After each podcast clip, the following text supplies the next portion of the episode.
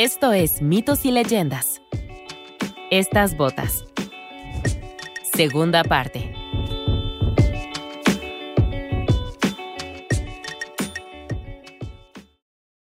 Corrió hacia el castillo abandonado, advirtiendo a todos los que encontraba por el camino.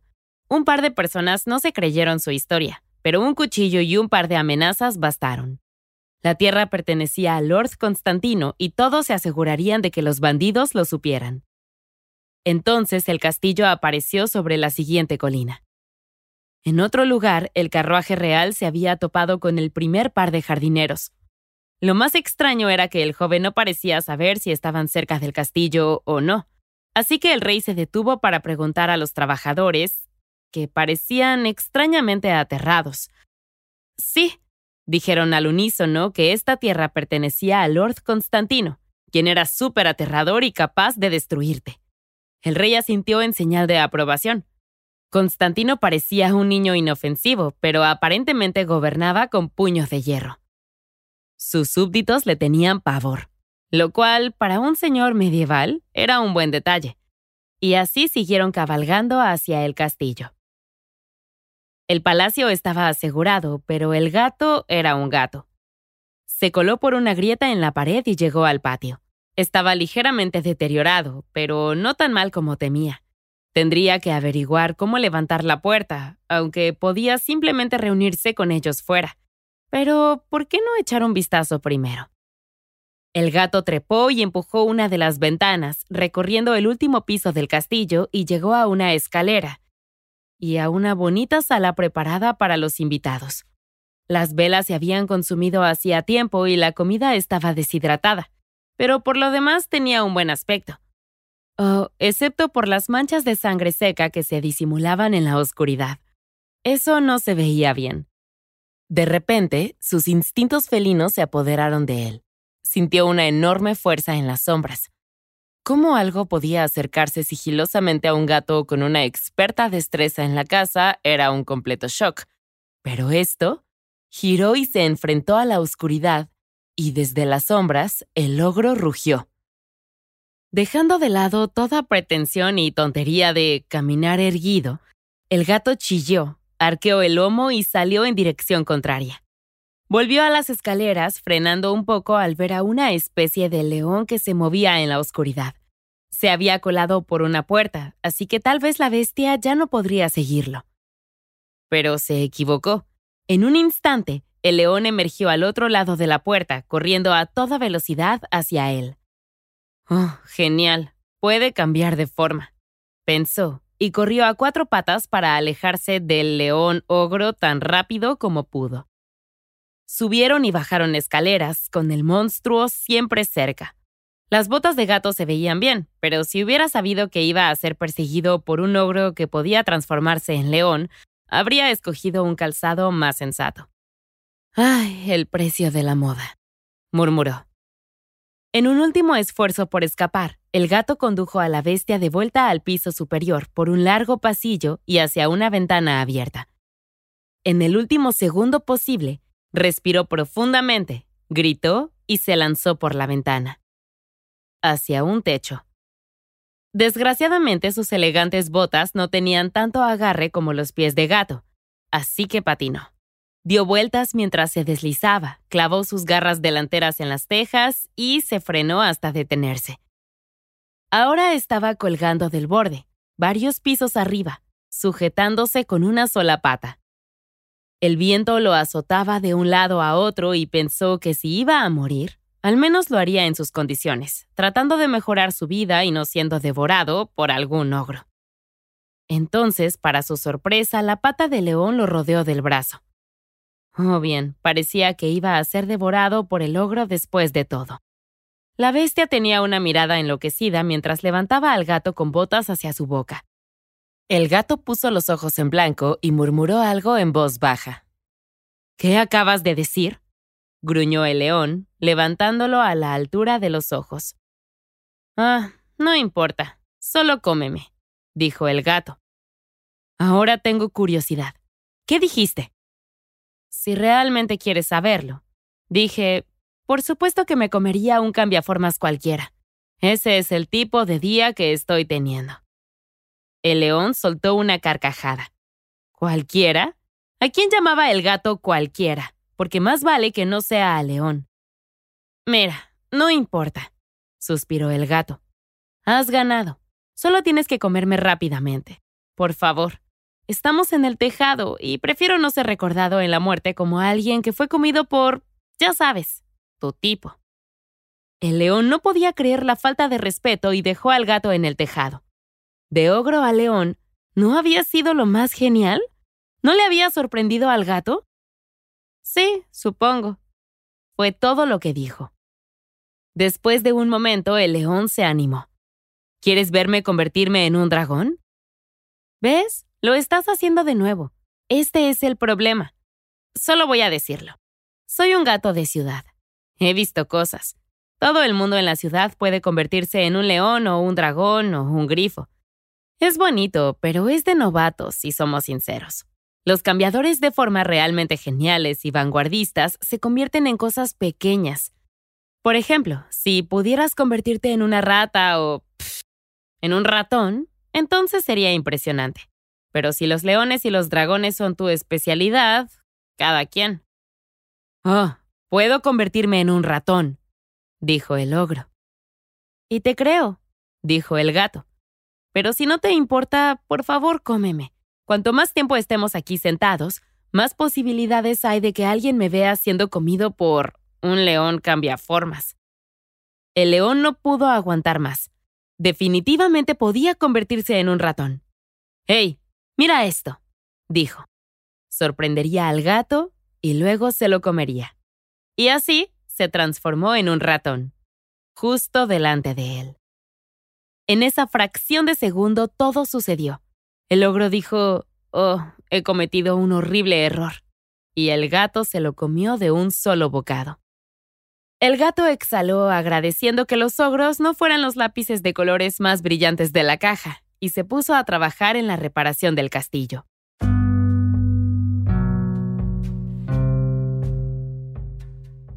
El carruaje real ya habría llegado si no fuera porque todo el mundo se detuvo a cantar las alabanzas de Lord Constantino, el marqués de Carabás, al rey, del que todos pensaban no era más que un líder de bandidos muy opulento con una tripulación excepcionalmente bien equipada.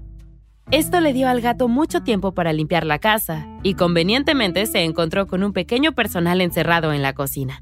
Llevaban semanas cautivos del ogro y estaban más que contentos de ayudarlo con su artimaña como muestra de agradecimiento por su valentía. Bueno, ¿es este? preguntó el rey cuando llegaron a la puerta principal. Constantino miró a la pared aterrorizado. Llevaban unos minutos gritando fuera y estaba seguro de que lo descubrirían. Tal vez era el momento de confesarse. Se enfrentó al rey y estaba a punto de soltarlo todo cuando fueron recibidos por el gato en lo alto de la muralla, dándoles la bienvenida al castillo de Lord Constantino, marqués de Carabás. Bajó el puente, levantó el seguro e hizo entrar al rey, a la princesa, a Constantino y a todos los guardias nobles que los acompañaban. El joven se apresuró a acercarse al gato con una mirada mixta de alivio e impaciencia, y el gato suspiró. No tienes ni idea, le dijo. El castillo del chico estaba preparado. ¿No era suficiente? Lamento que le haya tomado a un gato de 12 libras un poco de tiempo descubrir cómo abrir la puerta. Viendo que tenía razón, el joven lo dejó pasar. Se dirigió al grupo e invitó a todos a darse un festín con la ecléctica comida. Era increíble. Salvo por un poco de polvo y el mal estado en general, la sala parecía estar bien. Mientras el rey y los nobles se sentaban, el gato y el joven respiraron aliviados y se miraron con una sonrisa. Por fin estaban a salvo. Y ahí es en donde termina la versión de Pegó. Se supone que Lord Constantino se casó con la princesa, con esas seductoras miradas respetuosas y algo tiernas. El gato, se dice, se convirtió en un lord y nunca más tuvo que perseguir ratones, a menos que lo quisiera. Si te gusta este final feliz, adelántate a la criatura de la semana. Si no, hay un pequeño final alternativo, gracias a las muchas versiones del gato con botas que hay. En la versión de Perrault, Constantino es un personaje bastante soso y tiene una relación amistosa con el gato. En la versión de Giambattista Basile, el joven es más rebelde y cuestiona los planes del gato. Esa versión también incluye un lenguaje mucho más pesado, y la historia no termina con un matrimonio. Al gato tampoco se le hace lord, pero se le da la libertad para hacer lo que quiera en el reino del ahora rey Constantino. Retomamos esta versión justo cuando el rey Constantino confiesa que planea disecar al gato cuando muera y conservarlo en su dormitorio dentro de una jaula de oro. El gato entrecerró los ojos. Espera, ¿me vas a disecar? ¿Para que me veas observándote a ti y a tu mujer con mis ojos de cristal cada noche desde una jaula hecha de oro macizo? Eh, sí, ese es el plan, dijo el rey Constantino. Si los felinos pudieran lagrimear, lo habría hecho, porque se trataba de un gran honor y también el mejor amigo que cualquier gato antropomórfico con botas inverosímiles pudiera pedir. Se deleitó en su amistad un momento, pero luego un ceño se formó en los bordes de su boca. ¿Cómo podía estar seguro de que su cadáver sería admirado en el dormitorio del rey hasta su muerte? Eso podía ser mucho tiempo, ¿Y quién podía decir que las estatuas de taxidermia formarían parte de la decoración para siempre? ¿Y qué pasaría si el rey decidiera desechar todo el asunto y enterrar al gato en su lugar? El gato necesitaba un plan. Tenía que saber cómo se desarrollaría su final. Horas más tarde, la reina entró corriendo sosteniendo un gato por la cola. Era él. La reina lo había encontrado muerto. ¡Rápido! estalló. Llama al taxidermista. Pero el rey no se movió. Ah, sí, en realidad no estamos haciendo eso, dijo Constantino. Explicó que solo era una de esas cosas que se dicen por cortesía. Ya sabes, eres tan buen amigo que cuando te mueras te voy a disecar y te pondré en una jaula de oro en mi habitación. Tira su cuerpo a una fosa para que al menos podamos deshacernos de las pulgas, dijo y empezó a alejarse. Fue entonces cuando los ojos del gato se abrieron y enfrentó al rey. Uno, esto es la Europa moderna temprana. Todos tenemos pulgas. Y dos, lo sabía. La reina miró al rey, quien miró al gato. Y todos supieron que no había nada que Constantino pudiera hacer o decir para compensar su traición. Rompió para siempre la relación que era, bueno, tensa, por decir algo. Y así el gato se marchó sin más que las botas en sus patas, gritando que debería haber sabido que el ingrato hijo del molinero nunca cambiaría. El rey corrió a la cocina para traerle golosinas, pero no se dejó convencer.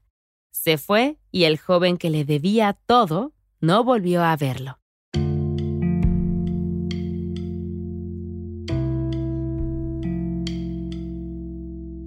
Esta es la historia del gato con botas. Si te gustó el cuento, vale la pena que leas las versiones de Straparola, Perrault y Basil cuando tengas la oportunidad.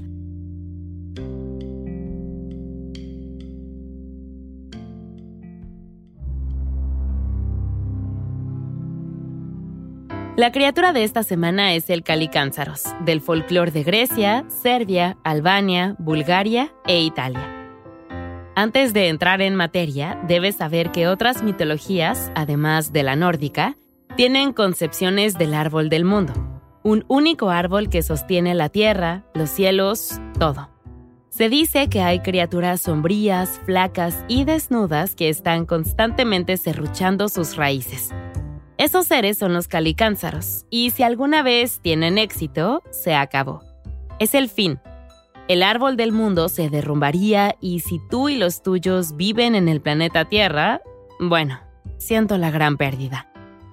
El lado bueno es que a los calicánzaros les gusta la fiesta. Todos los años cortan, serruchan y muerden el tronco del árbol del mundo hasta que está a punto de caerse. Y todos los años se acercan peligrosamente a este acontecimiento que acabaría con el universo hasta que se toman un tiempo libre por Navidad. Avisan que estarán fuera de la oficina y colocan algunos post-its en sus monitores para acordarse que deben acabar con el mundo cuando vuelvan de las vacaciones. Y luego suben a la Tierra donde festejan como si fuera el fin del mundo.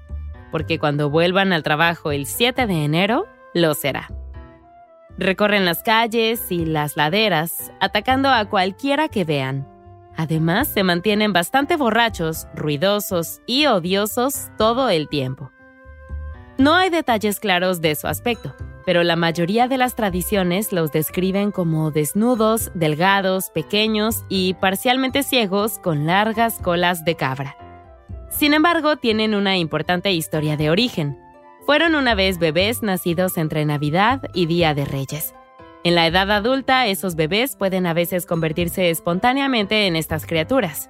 Así que si te das cuenta de que tu hijo o hija nació entre el 25 de diciembre y el 6 de enero, le está creciendo la cola y ha añadido destruir el mundo tal y como lo conocemos en su lista de deberes, puede que quieras sentarte y tener una charla antes de que las cosas se salgan de control.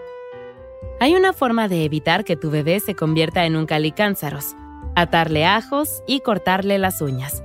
Probablemente no hace falta que lo diga, pero lo voy a decir de todas formas. No le hagas nada de eso a tu bebé, te lo aseguro. Tu bebé no es realmente un calicánzaros y esa es la declaración oficial.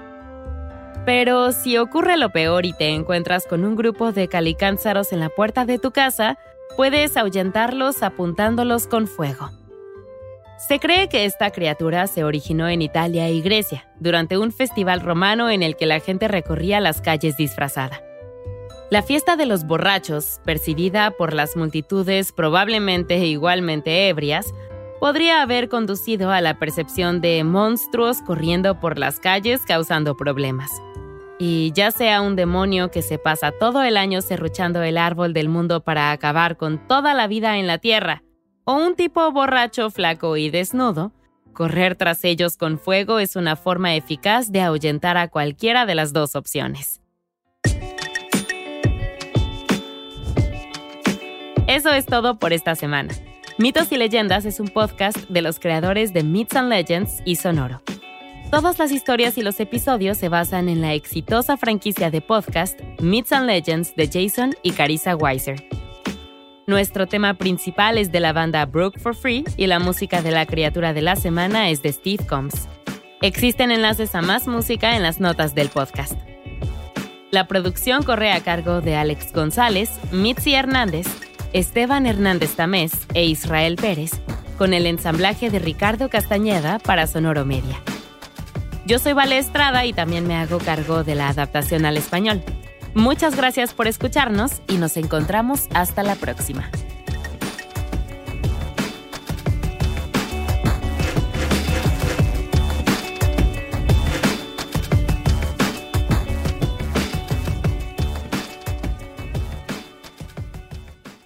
Judy was boring. Hello. Then Judy discovered ChumbaCasino.com. It's my little escape. Now Judy's the life of the party. Oh, baby, Mama's bringing home the bacon. Whoa, take it easy, Judy. The Chumba life is for everybody. So go to ChumbaCasino.com and play over 100 casino style games. Join today and play for free for your chance to redeem some serious prizes.